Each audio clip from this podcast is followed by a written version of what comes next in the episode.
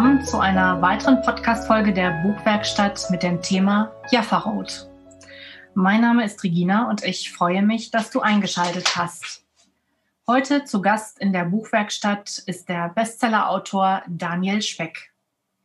Herzlich willkommen, lieber Herr Speck.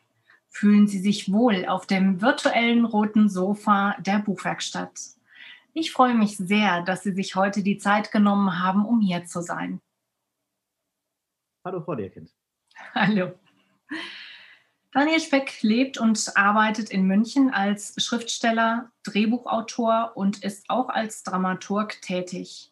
Zudem lehrt er als Dozent, Thema Drehbuch, unter anderem an der Hochschule für Fernsehen und Film in München, der Deutschen Film- und Fernsehakademie Berlin, der Internationalen Filmschule Köln und am Atelier Ludwigsburg Paris.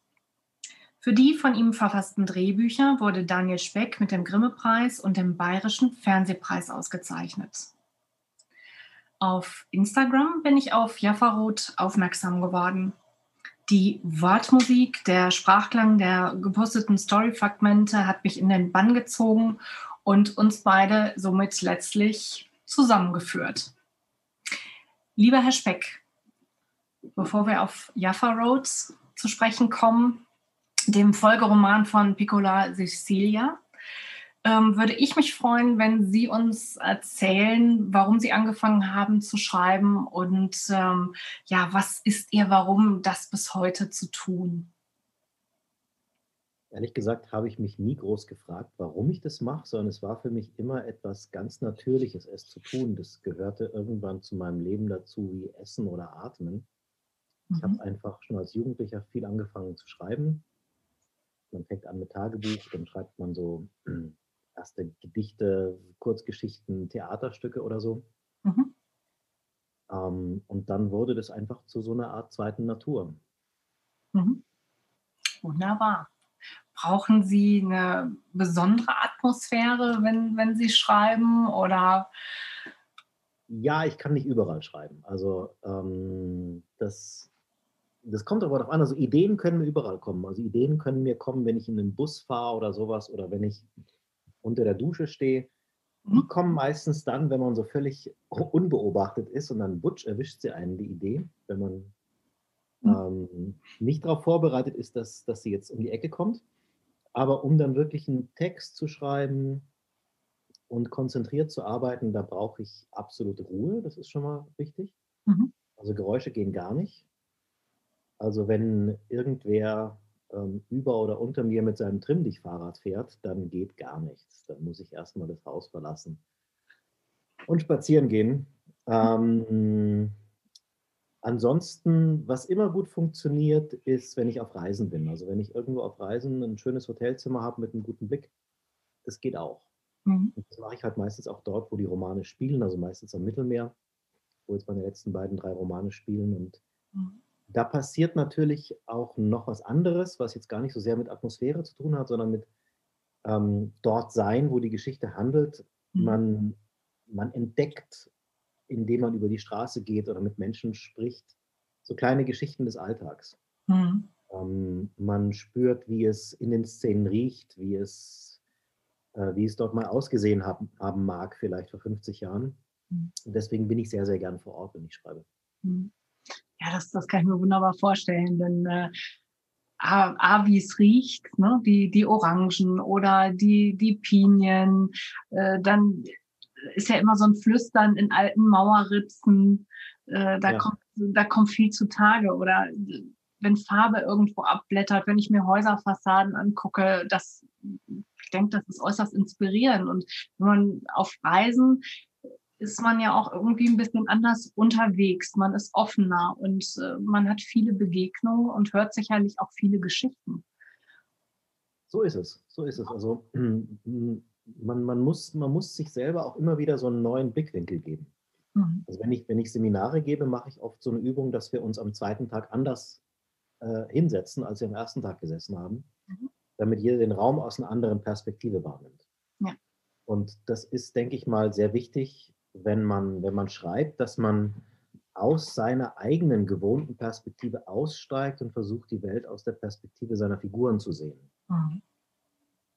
Ja, und äh, Jaffa Road äh, bietet ja auch viele Perspektiven oder äh, drei. Ne? Ja. Das, äh, das finde ich ganz, ganz großartig. Ähm, ein, ein Hauptdarsteller, der verstorben ist und äh, drei Menschen, die einander nicht kennen und mit ihrer Geschichte zueinander finden oder versuchen, das, ja, das Gefüge zu, oder das ja, zusammenzufügen, ne? dass das eins, eins wird.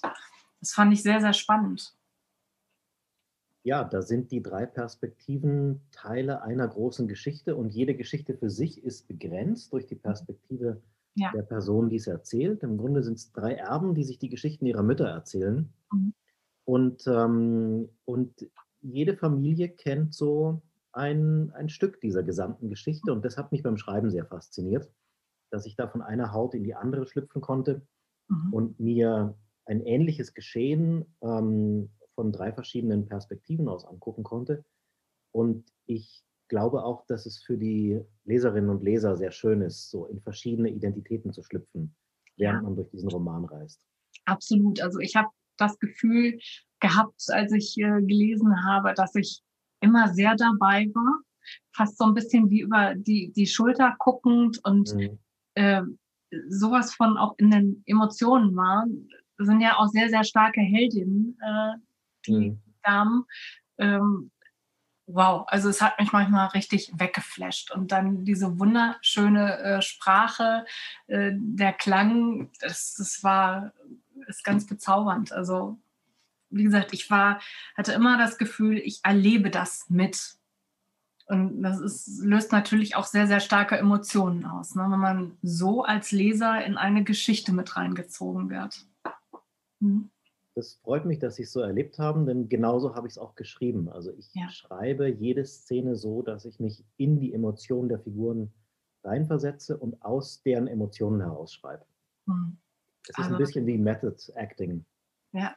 Ähm, das ist mir sehr wichtig, dass ich die Dinge nicht von außen beschreibe, sondern dass ich sie so beschreibe, als wäre ich in dem Moment dabei. Ich empfinde die das. Ja. Deswegen ist so ein Arbeitstag ähm, bei mir auch am Ende ganz schön erschöpfend. Also wenn ich am Abend angekommen bin, dann bin ich meistens richtig fertig, weil ich einfach durch sehr starke Emotionen gegangen bin. Ja. Also de facto bin ich nur am Schreibtisch gesessen, mhm. aber ähm, ich habe existenzielle Emotionen durchlebt und das merkt man. Also ich bin abends dann wirklich ähm, so richtig hungrig.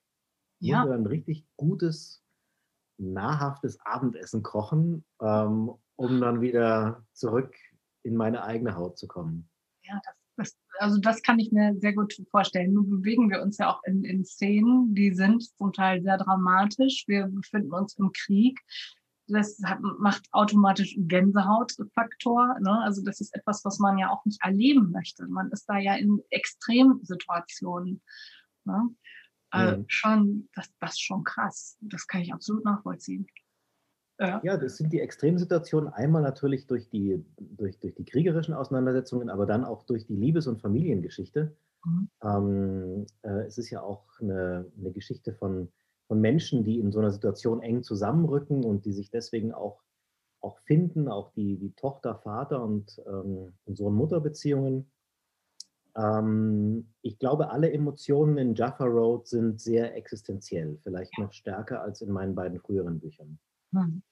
Ja, was ich auch, ähm, was mich fasziniert hat, ist auch die, ähm, diese ganzen geschichtlichen Hintergründe. Das gepackt in drei Gestichten und ich habe mir vorgestellt, dass das Storyboard, wie komplex das alleine ist und wie ja die, die Recherche, ne, um das alles so präzise darzustellen, das, das ähm, ja, hat mich auch einfach umgehauen, ähm, weil ich denke, dass, das braucht ja auch seine Zeit, bis man all diese Daten und Fakten zusammengetragen hat, bevor man anfangen kann zu schreiben.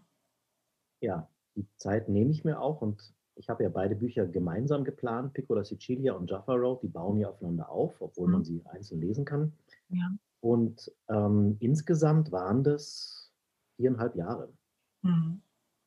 Ähm, für beide Bücher. Und auch während ich schon an Piccola Sicilia geschrieben habe, habe ich auch für Jaffa Road recherchiert. Also die Recherche hört nie auf. Die beginnt einmal, bevor ich überhaupt ein Exposé schreibe.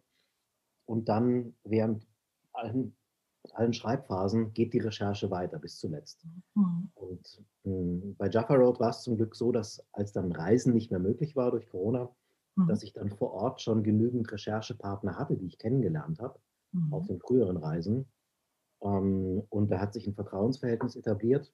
Das heißt, wenn ich dann noch was gebraucht habe, um nachzurecherchieren, konnte ich die anrufen und dann haben die vor Ort für mich nochmal Fakten zusammengetragen. Das heißt, die haben dann vor Ort nochmal Dinge, die ich zum Beispiel in äh, Büchern von Historikern gelesen habe, mhm. nochmal nachgeprüft durch Gespräche mit Zeitzeugen.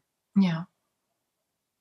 Ja, das ist. Äh das ist ja spannend, wenn man dann mit Zeitzeugen spricht und wo dann mhm. sozusagen die große Geschichte sich so in kleinen Geschichten präsentiert, die mhm. Geschichten von kleinen Menschen, also klein sagt ich so leid, das sind auch ähm, große, große Gefühle und, und, und starke, starke Persönlichkeiten, aber kleine Menschen in dem Sinn, dass sie eben die große Politik nicht mitbestimmen, sondern dass sie da ähm, wirklich reingeworfen sind und, mhm. äh, und dann versuchen zu schwimmen und über Wasser zu bleiben. Ja. Und von diesen Geschichten wurden mir eben viel erzählt. Und das war sehr schön. Die wurden mir eben in Deutschland erzählt, in Israel, in Palästina. Und ja. das war für mich sehr, sehr bereichernd, die Familiengeschichten aus drei Nationen zu hören. Hm. Und auch beim Schreiben dann selber das Gefühl zu haben, ich habe jetzt hier mehrere Puzzlestücke und ich setze mir aus denen ein gemeinsames Geschehen zusammen, denn jede Familiengeschichte hat auch eine, eine Leerstelle, also etwas, was diese Familie nicht erlebt hat und da beginnt die Geschichte der anderen. Das fand ich sehr spannend, mhm. das äh, zu ergänzen, sodass dann ein Gesamtgeschehen daraus wurde. Genau. Und ja. das ist ja auch das, was sich in Jaffa Road abbildet. Diese drei Menschen treffen sich in der leeren Villa mhm. des verstorbenen Moritz.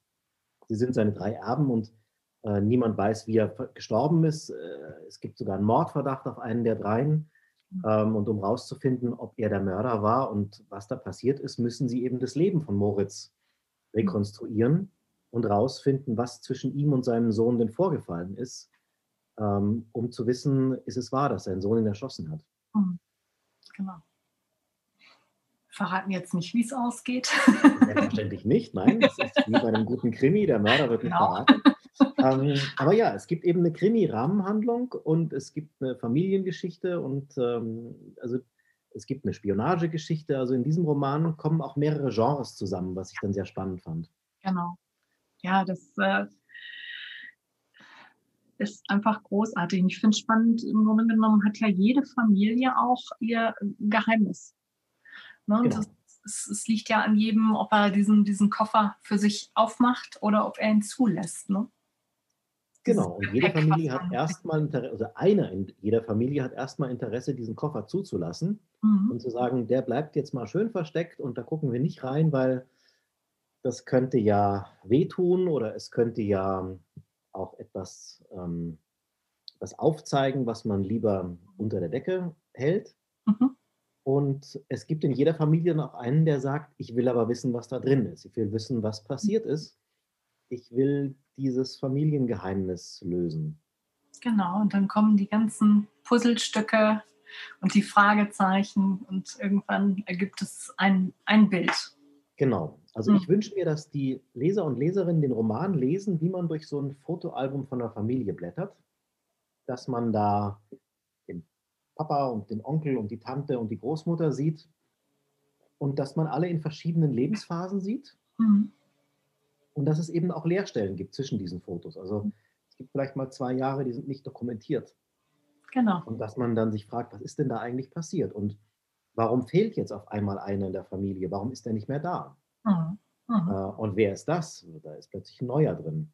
Genau. Also dieses rund um ein Familienalbum sitzen, das äh, ist, das ist das Gefühl, was entstehen soll bei Jaffa Road. Ja. Und das Spannende ist halt, dass es drei Alben sind. Mhm. Drei spannende. Die gehören zusammen. Mhm. Genau. Ja, es war, war eine enorme Zeitreise. Ähm, für mich sehr beeindruckend, manchmal mit, mit Kloß im Hals, als äh, die Familie im Lager war. Äh, uff, das, das ist schwere Kost, das ist richtig schwere Kost. Und ähm, ja, und dann löst es sich ja auf und dann wird es wieder ein bisschen friedlicher. Aber ne, es bleiben ja immer noch so, so kleine Action Points. Also ist schon, ist großartig. Und äh, ja, als ich Jaffarot den, den Namen so zum ersten Mal hörte, ich hatte sofort diesen Duft der Orangen und dieses Bild von Orangen vor meinem Auge und, und natürlich den Geruch in der Nase. Aber ähm, das hat ja erstmal gar nicht so mit Jaffa zu tun, ne? wie wir vermuten. Ja, am Anfang nicht, äh, dann schon. Also am Anfang, verfolgen wir Moritz Familie, die, die einwandert in, in das Land, was damals noch das britische Palästina war, 1947. Mhm. Und der größte Hafen war Haifa. Mhm. Und da wandern die ein. Und von Jaffa wissen wir erstmal nichts außer dem Namen der Straße, in der die wohnen. Mhm. Eine Wohnung in der Jaffa Road. Genau. Und diese Straße heißt Jaffa Road, weil sie anders als andere Straßen eben nicht Street heißt. Die endet also nicht in Haifa, mhm. sondern die führt raus aus der Stadt und geht dann am Meer entlang. wenn man da so eine Stunde weiterfährt, kommt man eben nach Jaffa. Und Jaffa ist die älteste Hafenstadt des Mittelmeers. Ähm, die hat aber keinen so großen Hafen, sondern eher so einen Fischerhafen und die Schiffe lagen da auf Rede, mhm. sodass also die meisten Einwandererschiffe in Haifa ankamen. Ähm, auch wenn die von den Briten aufgefangen wurden, wurden sie dann nach Haifa in den Hafen geschleppt. Da war sozusagen die britische Marinebasis. Das ist ein großer Hafen mit einer Ölraffinerie. Und das Spannende ist eben, dass wir am Anfang in, in Haifa sind mit einer jüdischen Familie und die erleben. Und von diesem Jaffa wissen wir erstmal nichts. Mhm. Und später erleben wir dann eine palästinensische Familie, die in Jaffa lebt und die von der jüdischen Familie nichts weiß. Mhm. Und ähm, dadurch, dass beide Geschichten erzählt werden von einem der Nachfahren, erleben wir jede Geschichte sozusagen aus der aus, der, aus, aus einer persönlichen er Erfahrung heraus, durch einen mhm. personalen Erzähler. Und ähm, ich fand es beim Schreiben so spannend, dass es tatsächlich vor Ort Leute gab, die einander nicht kannten, obwohl diese Städte so nah beieinander sind. Das ist eine Stunde, aber es sind dann äh, doch verschiedene Welten, weil es eben die Welten von zwei Völkern sind. Ja. Die vermischen sich in den Städten auch, aber sie leben in den Städten auch eher nebeneinander her als miteinander. Mhm. Und äh, genauso ist es mit den Erzählungen in Jaffa Road. Die stehen erstmal nebeneinander. Mhm. Ähm, in, in Palermo wird die eine Geschichte erzählt und die andere. Und unsere Hauptfigur Nina ist immer so hin und her gerissen, dass sie sagt, okay, jetzt ist das passiert, aber bei euch ist das passiert. Wie, wie kriege ich das zusammen? Genau. Und die macht so eine Art Pendeldiplomatie zwischen den beiden anderen, zwischen genau. Elias und Joel und versucht dann aus den beiden Geschichten eins zu machen. Und dann kommt auf einmal noch ihre eigene Familiengeschichte äh, mit ganz großer Macht dahergerollt. Und das verändert dann nochmal alles. Ja. ja ihre deutsche Familiengeschichte. Genau, denn, denn Elias und Joel sind ja die beiden, die sich auch gar nicht aufeinander einlassen wollen. Ne? Genau. genau. die sind auch sehr stark in ihren eigenen Narrativen ähm, verhaftet mhm. und haben erstmal Schwierigkeit, auch das Narrativ der anderen Seite anzuerkennen. Aber genau darum geht es in Jaffa Road. Mhm. Und deswegen glaube ich, ist Jaffa Road ein Buch, was jetzt nicht nur von äh, einem Land am anderen Ende des Mittelmeers erzählt, sondern ist Jaffa Road ein Buch, was auch von Deutschland hier und heute erzählt. Mhm. Denn wir sind ja in einer gesellschaftlichen Situation, wo wir in einer diversen Gesellschaft lernen, dass es verschiedene Erfahrungswelten gibt und somit auch verschiedene Narrative, mhm. Die sich ganz unterschiedlich anfühlen. Das kann im gleichen Land jemand aufwachsen und völlig andere Erfahrungen haben, ja. aufgrund seiner Identität, aufgrund seiner Herkunft. Mhm äh, wie jemand anderes, der eine andere Identität besitzt. Und wir sind aber jetzt an einem Punkt angelangt, wo diese verschiedenen Identitäten so langsam alle am gleichen Tisch sitzen. Mhm. Und jeder möchte auch am Tisch sitzen. Also früher mhm. war es so, dass andere Identitäten vielleicht noch erstmal den Raum sauber gemacht haben, bevor sich die mhm. anderen an den Tisch gesetzt haben. Aber jetzt sitzen die auch mit am Tisch. Mhm. Und jetzt wird an dem Tisch verhandelt, wer sind wir eigentlich? Mhm. Und jeder sagt, ja, aber das bin ich und das bin ich und das bin ich. Und wie kann man aus diesen verschiedenen Erzählungen eine gemeinsame Erzählung machen? Also was ist eigentlich unsere Erzählung von Deutschland heute, mhm. auf die wir uns alle einigen können? Was sind also gemeinsame Erfahrungswerte, aber auch gemeinsame Werte, hinter denen wir uns alle vereinen? Ja. Und, und dieses, dieses Gespräch in der leeren Villa in, in Palermo, dieser drei Erben, steht stellvertretend auch für das, was auf der ganzen Welt gerade geschieht. Mhm. Gerade nach Black Lives Matter und solchen Geschichten, die also wirklich jetzt als eine Bewegung um den ganzen Globus ziehen. Mhm. Ja. Wo Identität immer einen größeren Stellenraum einnimmt. Und für mich war es wichtig, dass diese verschiedenen Identitäten, die ja auch teilweise feindliche Identitäten sind, ähm, lernen, einander zuzuhören. Also man, man muss ja nicht das Narrativ des anderen übernehmen, aber allein indem man zuhört und indem man das gelten lässt und auch empathisch zuhört, mhm. schlägt man ja schon eine Brücke. Mhm. Und mich interessieren immer die Brücken, weil mhm. wir die heute brauchen. Ja. Ja, Brücken sind wichtig. Ohne die geht es nicht mehr. Ja. Das stimmt. Ja, absolut wichtig. Mhm.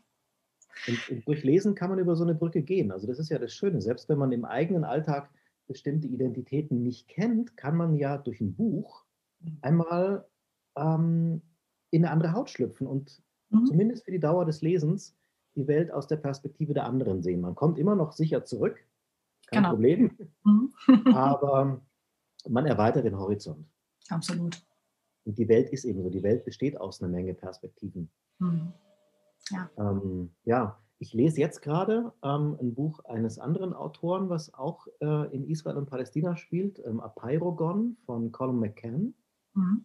Und ähm, das ist ein ganz spannendes Buch und der hat das Buch Apeirogon genannt, mhm. weil ein Apeirogon, das habe ich jetzt durch ihn gelernt, ähm, als griechischer Begriff, ein Körper mit unzähligen ähm, Flächen ist. Und er hat gesagt, äh, dieses Land hat so viele verschiedene Facetten, dass es eben ein Apeirogon ist. Da gibt es unzählige Flächen. Und diese Erfahrung, die habe ich auch gemacht. Mhm. Und ich habe das eben in Familiengeschichten versucht abzubilden. Mhm. Ja, das ist ein starkes Bild. Ja. Und dann passt ja auch irgendwo Palermo wieder, wo das Alte und das Neue so präsent ist und aufeinander trifft und das so und, und im, im, sonnigen Süden. Also, also Palermo ist mir sehr wichtig und es war auch sehr mhm. klar, dass ich für diese Geschichte als Begegnungsort Sizilien wähle. Mhm. Das war ja auch in Piccola Sicilia schon so, wo Nina und Joel sich schon begegnet sind und sich dort ihre Geschichten erzählen. Jetzt kommt Elias dazu und erzählt auch noch seine Geschichte. Mm, und ich habe Sizilien ausgewählt, weil Sizilien immer schon das Herz des Mittelmeers war. Das ist ähm, jetzt nicht nur so ungefähr die geografische Mitte des Mittelmeers, sondern ist eben auch der Ort, wo all diese Kulturen des Mittelmeers mhm. irgendwann mal ihre Spuren hinterlassen haben. Die waren alle da. Ja. Und von jeder Spur siehst du Gebäude, ähm, du siehst die Spuren im, im Essen, in der mhm. sizilianischen Küche. Die habe ich ja schon in Bella Germania beschrieben. Und das fasziniert mich an Sizilien, dass das ein Ort ist, wo alles zusammenkommt. Und deswegen war mir klar, dass diese drei Narrative auf Sizilien zusammenkommen müssen. Ja. Nee, es ist, ist, ist auch sehr schön. Man hat ja ähm, mit, mit Palermo hat man sehr schöne Bilder. Man hat die Düfte gleich auch wieder im Kopf. Ne? Das ist, äh, für mich ist das eine sehr ähm, ja, aussagekräftige, starke Stadt. Und ich fand das so schön, wie dann in der Villa das erste Mal auch die, die Fenster geöffnet wurden. Ähm, mhm. und, und so, ja. ja, der Duft eines Fremden ja aufgenommen wurde, der aber so gar nicht zu dem, was man im Kopf hatte, vielleicht passte. Also die, dieser Einstieg ja. in, in diese neue Welt und die aber dann ja. erstmal lange äh, fremd bleibt, fand ich großartig. Mhm. Also schon war, war wirklich eine, eine tolle, tolle Reise, äh, die ich da in, in dem Buch mitgemacht habe, in die Geschichte. Vielleicht ist es auch gerade so das Buch der Stunde, weil man gerade nicht reisen kann und zumindest ähm, zwischen zwei Buchdeckeln dann so eine kleine Reise ans Mittelmeer antreten kann. Mhm. Ja, ja, gut. Wenn man, wenn man im, im Süden war, nimmt man das vielleicht auch schon anders wahr oder äh, ja. durchlebt das nochmal ganz anders. Ne? Ja, welches Buch Sie gerade lesen, haben Sie gerade schon verraten. Ist es nur eins oder lesen Sie auch parallel? Nee, ich lese meistens nur eins. Das macht schon Sinn. Also ja. während, während dem Schreibprozess lese ich eigentlich nur Sachbücher. Mhm. Da lese ich kaum Belletristik, außer es hat irgendwie damit zu tun. Ähm, und da lese ich auch alles äh, zwischen, also alles durcheinander. Mhm. Ähm, weil ich meistens nur ein Kapitel brauche und dann hebe ich mir ein anderes für später auf und so weiter. Mhm. Aber jetzt, wo ich gerade ähm, nicht schreibe, kann ich mir dann, kann ich mich, ja, kann ich mich auch wirklich reinwerfen in so ein Buch und mhm. mag das dann auch, wenn man ja. in einem Buch badet. Ja, ah, Deep Dive, ja. Genau. Wunderschön. Ja, was, was würden Sie Autorinnen und Autoren mit auf ihren Weg geben? Wenn Sie mich was fragen. Einfach ganz generell. Ein Tipp, ganz generell. Ein Tipp ganz generell. Mhm. Mir fällt es immer schwer, irgendwelche generellen Tipps zu geben, weil ähm, es gibt kein Generalrezept. Ich beantworte immer gern so ganz spezifische Fragen, weil ich glaube, auf spezifische Fragen findet man Antworten. Mhm. Aber ein generales Rezept ähm, gibt es nicht. Es muss jeder seinen Weg finden und es muss jeder seine Stimme finden und seinen Grund, warum er oder sie gerade diese Geschichte schreiben muss. Mhm. Und ja, jetzt sind wir natürlich bei einem generellen Tipp angelangt. Du musst das schreiben, wofür du brennst. Daraus, ne? Aus dem Herzen. Genau. Genau. genau. Ja. ja. Gibt es eine Lieblingsstelle, die Sie in äh, Jaffa Road haben? Möchten Sie die vorlesen? Ach, es gibt eine Menge. Also es gibt wirklich eine Menge Lieblingsstellen. Ähm, da müsste ich jetzt wirklich überlegen. Ähm, soll ich eine vorlesen? Ja, sehr gerne. Also wenn Sie möchten, lese ich eine vor. Ähm, da hole ich mal wahrscheinlich das Buch einen Moment. Ja.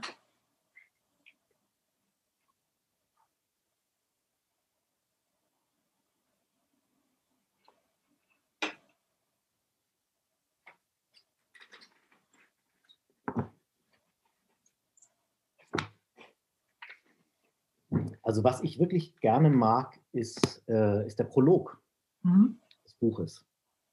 Ähm, weil, der, weil der so aus der Perspektive eines Mädchens kommt und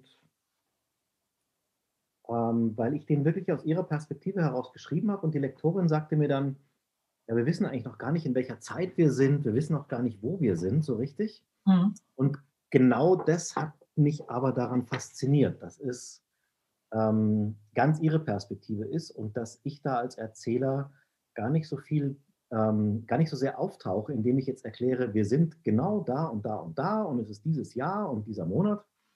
Ähm, ich glaube, das ähm, entsteht nämlich durchs Ganze. Also man kriegt es dann schon, man kriegt ein Gefühl dafür. Mhm. Aber ich mag den Prolog, weil ich darin nicht vorkomme. Also, weil eben da dieses kleine Mädchen vorkommt. Ja. Ähm, ich lese mal. Ja. Später, in Momenten des Zweifels, würde Joel sich immer an diesen Morgen erinnern. Das endlose Meer ringsherum und die begrenzende Geborgenheit in seinen Armen. Reines, leuchtendes Glück.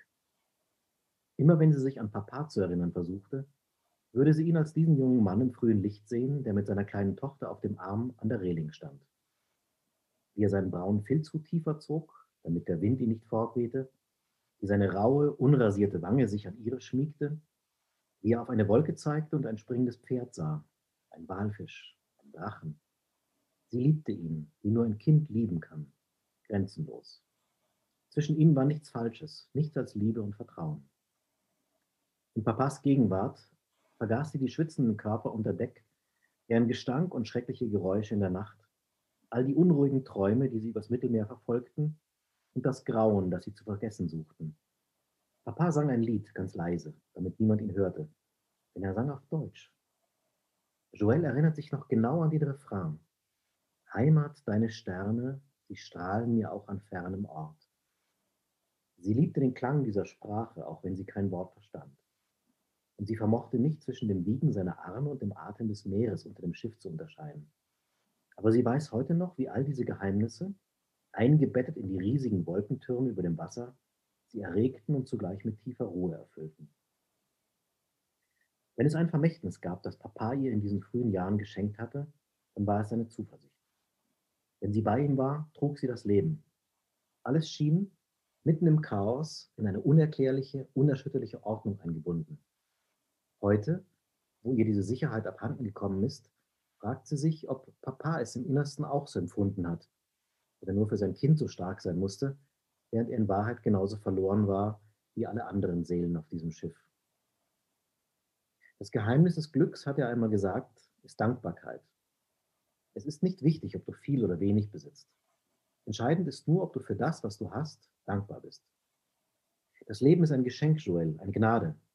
Es hängt an einem dünnen Faden. Denke nie, du hättest Anspruch darauf. Tatsächlich war es nur Dankbarkeit, die, die den maroden Dampfer in ein Haus verwandelte, die enge Koje in ein Bett und das Land, auf das sie Kurs hielten, in eine Heimat. Keine Ferne machte ihnen Angst. Hoffnung war alles, was sie besaßen. Jeder sang und träumte in seiner Sprache, und das Meer trug sie. Woher sie das Vertrauen nahmen? Keiner wusste es. Es war die grundlose Heiterkeit der Überlebenden. Jenes Land, das ihnen versprochen worden war, in den Displaced Person Camps des zerstörten Europas, in illegalen Büros und dunklen Gassen, wo sie Geldscheine gegen Geflüster tauschten, hatte keiner von ihnen gesehen. Und dennoch erschien es ihnen nicht als Fremde, sondern als sicherer Hafen, der sie mit offenen Armen empfangen würde. Sie täuschten sich, wie alle, die von einem Ort zum anderen flohen, doch es war eine süße Täuschung. Wie weit fahren wir, Papa? Immer der aufgehenden Sonne entgegen, bis das Meer aufhört. So einfach war das. Wenn es in dieser Welt einen Menschen gab, auf den sie sich verlassen konnte, dann war es Papa. Er hat ihr nicht nur die ersten Schritte und das Fahrradfahren beigebracht, sondern auch das freie Denken und den Mut zu einem Leben, das niemand bestimmte außer sie selbst. Papa war ein Mann, der nicht viel Worte machte, aber wusste, wohin er ging. Er besaß etwas, das vielen heute fehlt. Gewissen. Ein innerer moralischer Kompass. Wenn er sagte, dass etwas richtig war, dann war es richtig. Und wenn er fand, dass etwas falsch war, war es falsch. Später, wenn Joel sich in dieser Welt verlief und nicht weiter wusste, wünschte sie sich, sie könnte ihn nach seinem Rat fragen. Und dennoch hat Papa sie bei der wichtigsten Frage im Leben belogen. Die Frage, wer bin ich? Wunderbar. Dankeschön. Diese Einleitung, da kriege ich immer Gänsehaut. Die ist wunderschön. Das ist auch ein unheimlich starkes Bild, ne? Heimat verlassen oder etwas verlassen und auf dem Schiff in die Unendlichkeit, in das Ungewisse, teils Freiheit unterm Sternenhimmel, unter dicken Wolken. Das hat schon. Ja, das ist auch der Ort, wo der Vorgängerroman Pico da Sicilia aufhört. Pico da Sicilia endet, mhm. ohne jetzt was zu spoilern, auf so einem Schiff.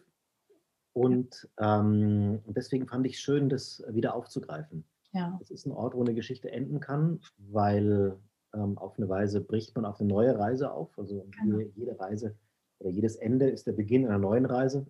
Und da kann man eben auch wunderbar wieder anfangen. Ja. Ja.